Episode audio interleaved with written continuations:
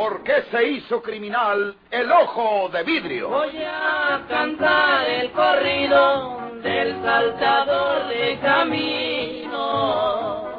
La borrascosa juventud de Porfirio Cadena. ¿Cómo perdió uno de sus ojos? ¿Y por qué tuvo que seguir la vida criminal perseguido por sus poderosos enemigos? Una nueva serie campilana del escritor norteño, Don Rosendo Ocaña.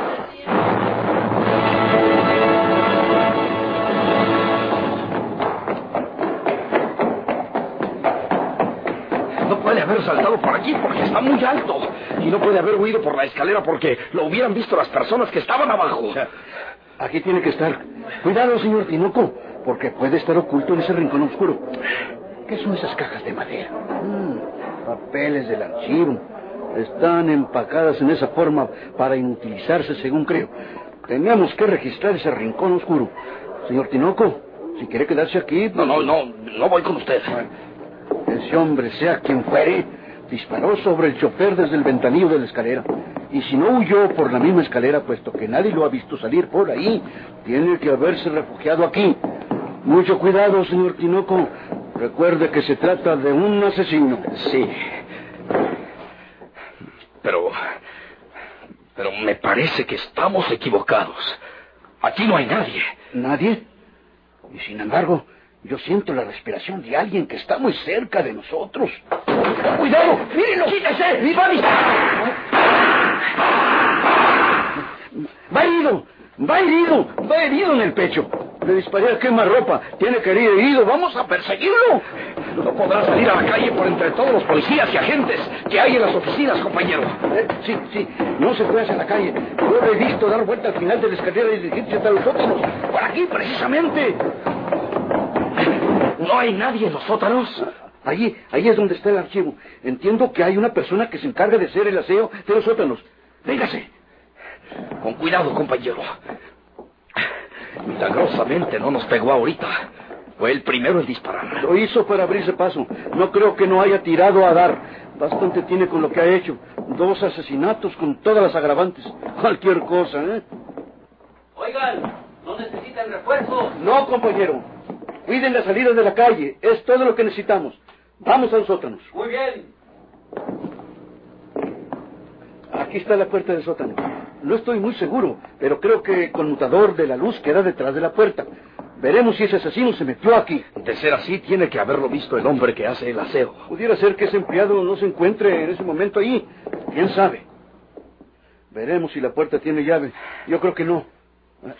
¿Eh? ¡Eh, ¡Cuidado! Con permiso de ustedes, señores. ¿Es usted el empleado que cuida del archivo? Sí, señora, a la orden. Eh, ¿Van a buscar algunos papeles? No, señor, no, no, no. Eh, no ha entrado nadie en los sótanos hace un momento. Naiden, señor. Eh, si no van a entrar aquí, voy a cerrar. Sí, señor. Es muy raro que ese hombre no haya entrado aquí. ¿Qué otra salida tiene? Ninguna. Eh, con el permiso de ustedes. Ah, Pásele, compañero. Eh, pase, pase usted. Sí, muchas gracias. Ande, pásele.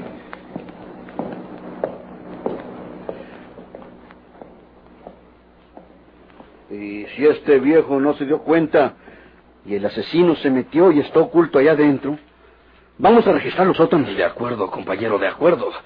Pero para eso sí necesitamos refuerzos.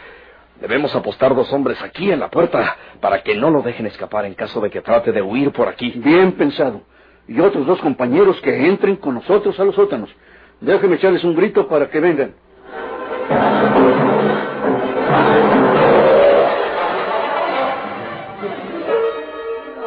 ¿Eh? ¿Qué le pasó, señor?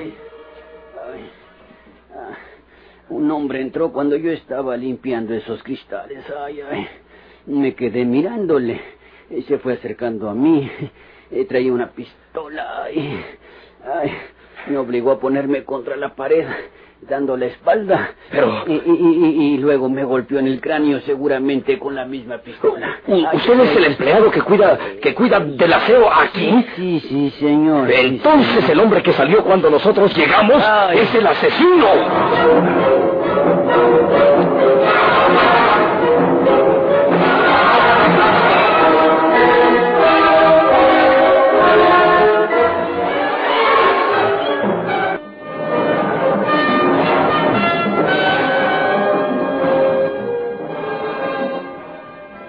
¿Toma usted alguna cosa, señora? Nada, licenciado. Ya me estaba preocupando el no poder localizar a mi marido y vine personalmente a buscarlo. Cuando usted telefoneó preguntando por él, había salido con papá. Regresaron unos minutos antes de que usted llegara. Ah, Eh, no es extraño que te preocuparas por mí, querida, después de un par de asesinatos en torno nuestro. Eh, estamos esperando algunas noticias de la policía. Deben estar interrogando al chofer del auto de alquiler que empleó el asesino. Veremos lo que va a confesar ese chofer.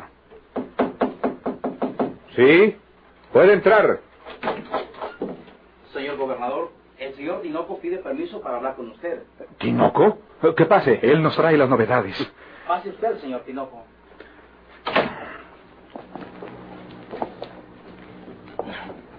Buenas noches. Eh, buenas noches, señor Tinoco. Buenas noches. buenas noches. ¿Qué hay, Tinoco? ¿Confesó ese chofer? Voy a explicarle lo que ha pasado, señor. En las oficinas del servicio secreto fue fue internado el chofer para ser interrogado por los agentes especiales. Pero cuando quedó solo bajo vigilancia por fuera de la habitación, alguien abrió un ventanillo que da hacia la escalera y desde allí disparó una pistola, matando instantáneamente al chofer. ¿Cómo? Caray.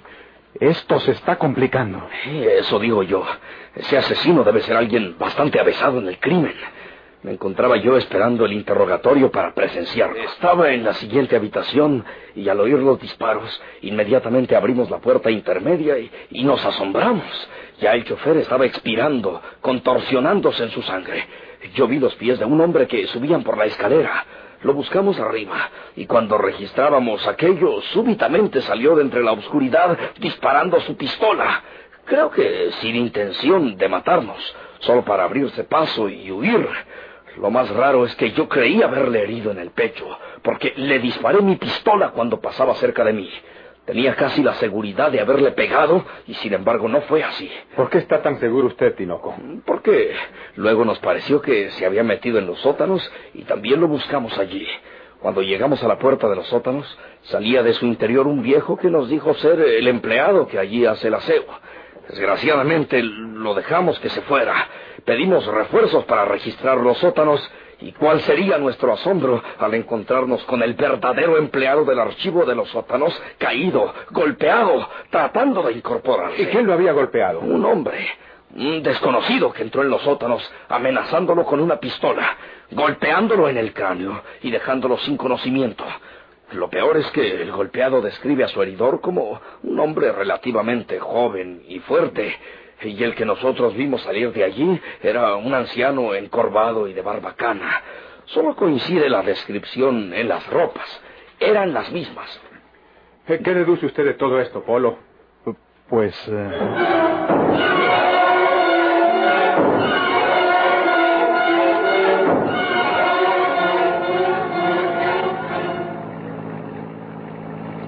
¿Comprendes la verdad de lo que ocurre, Antonia? Sí, creo que sí.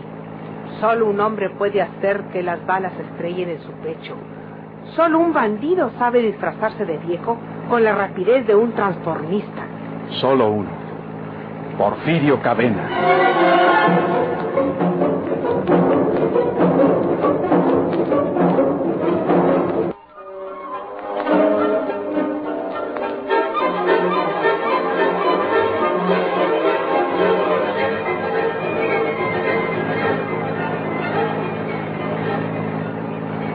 Asesino al que no le hacen las balas que le disparan al pecho quemarropa. Un hombre que escapa disfrazado de anciano, con una barbacana. ¿Quién puede ser sino Porfirio Cadena? Pero si Porfirio Cadena murió en México. Sí. Murió ahogado en el río Consulado, cuando el automóvil en que viajaba cayó a las aguas y se hundió. Pero la policía capitalina solo halló el cadáver del chofer del taxi. Los restos de Porfirio Cadena no fueron encontrados jamás. ¿Será posible que sea él? Lo que me desconcierta es una cosa.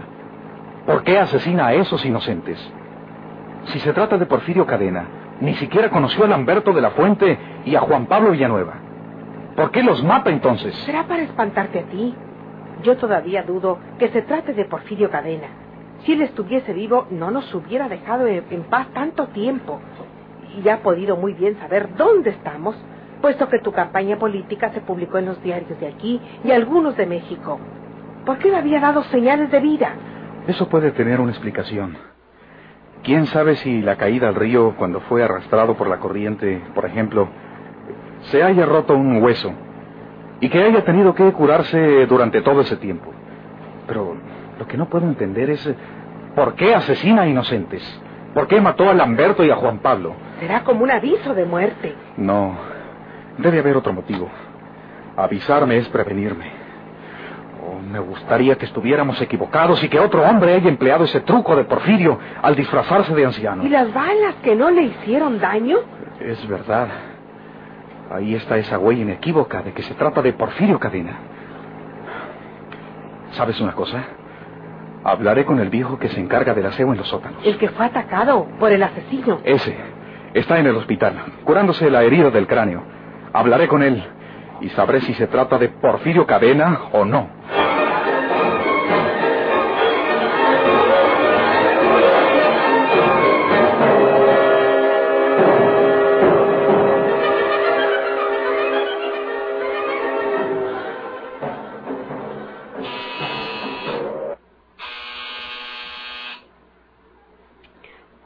Anda a ver quién llama. Sí, mamá.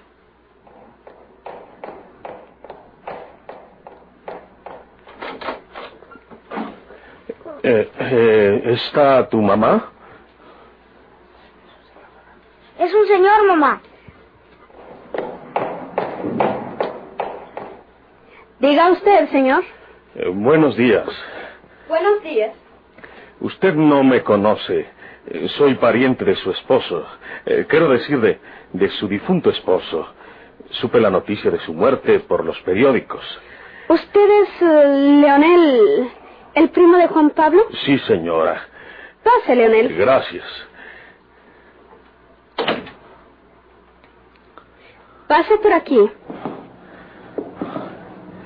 ¿Qué dice mi sobrinito? Bien. ¿Qué saben los inocentes?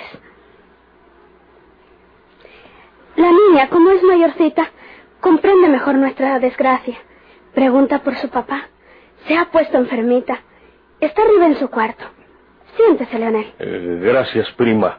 Eh, a Ancina le voy a decir si no le cae mal. De ningún modo. Ya sé que el niño se llama Juanito, pero no me acuerdo cómo me dijo Juan Pablo que se llamaba la niña. María Elena. Ah, sí, sí, de veras, sí. ¿Le escribía Juan Pablo a usted? Oh, sí, sí, señora. Digo, prima, eh, Juan Pablo me escribía de vez en cuando. ¿Llegan bien las cartas a su rancho? Porque recuerdo que una ocasión en que Pablo se recordaba de usted y de su familia, me decía que viven en un rancho alejado de la estación de Venado.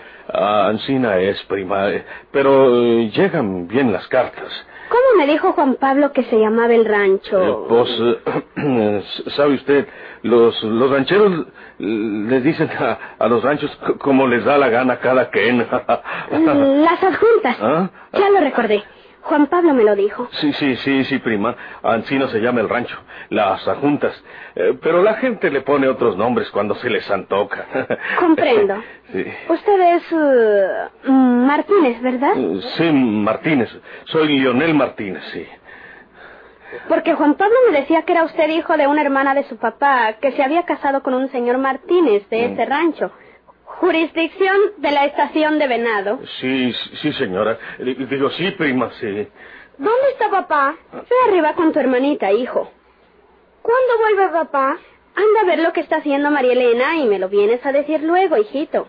Está bueno. Se acuerdan de su padre, ¿verdad? Sí. Lo extrañan tanto. Eh, Ya no sé qué decirles.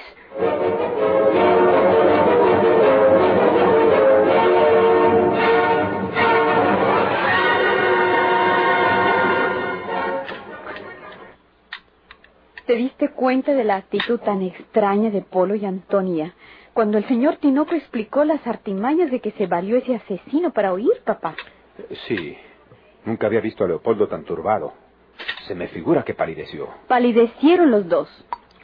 Tú no necesitas consejos, y menos de mí, papá. Pero estoy segura que en el misterio de esos asesinatos anda el cerebro de esa mujer. ¿Cuál mujer? Antonia. ¿La esposa de Polo? Sí. Es una mala mujer. Lo que pasa es que tú no la quieres, hija. Recuerda que fue su ama de llaves. Hubo dos accidentes misteriosos en presencia de esa mujer. La muerte de la señora Tobar, la inválida, cuya silla de ruedas se desplomó desde lo alto de la escalera. Y la muerte también de la primera esposa de Polo, María Inés García, que cayó de un tren de pasajeros en marcha, por ahí cerca de Querétaro. Todos leímos esas noticias en los periódicos. ¿No será Antonia la responsable intelectual de estos asesinatos también? Tendría que ser de acuerdo con Leopoldo. O incitándole a que lo haga por medio de algún pistolero pagado. Qué casualidad que el chofer lo mataran cuando iba a declarar una cosa tan importante. ¿No te parece raro eso, papá? Sí, claro que sí.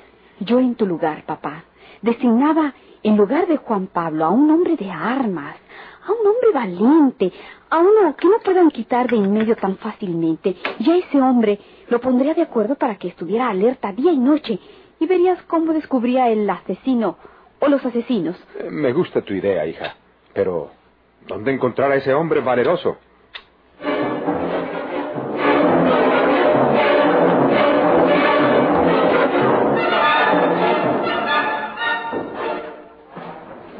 Eh, ¿Cómo era el hombre que le atacó a usted? Eh, eh, pues, eh, pues, señor, usted debe saber la semioscuridad en que están esos sótanos. Eh, pero pude ver que era un hombre de unos treinta y cinco años.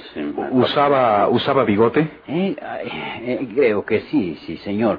Pero no, no estoy tan seguro. ¿Se fijó en sus ojos?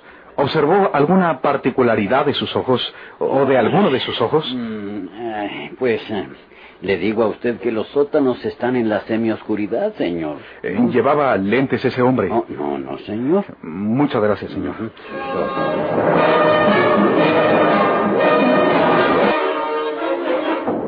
¿Cómo era ese viejo que salió de los sótanos, señor? Un poco encorvado. Llevaba anteojos. ¿Oscuros? No, señor, naturales. Eh, ¿Cómo era su barba? Pues eh, era una barba de anciano. Una barba blanca de canas. Algo descuidada, según me pareció. Eh, ¿No le da la idea de que pudiera ser barba postiza? Pues, ahora sí lo creo, señor. Eh, dígame, ¿está usted seguro de haberle disparado a boca de jarro y que las balas no le hicieron daño? Huyó corriendo como si nada hubiera pasado. Sin embargo, yo estaba seguro de haberle metido unas cuantas balas en el pecho. Muchas gracias. Le agradezco mucho sus informes, señor agente. Hasta luego. Que le vaya a usted bien, señor alcalde.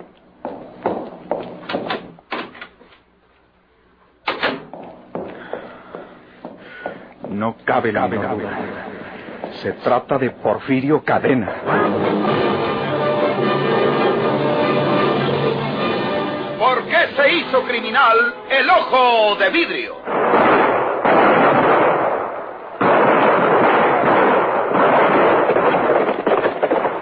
Muchas gracias por su atención. Sigan escuchando los vibrantes capítulos de esta nueva serie rural. ¿Por qué se hizo criminal el ojo de vidrio? Se disfrazaba de arriero para asaltar los poblados,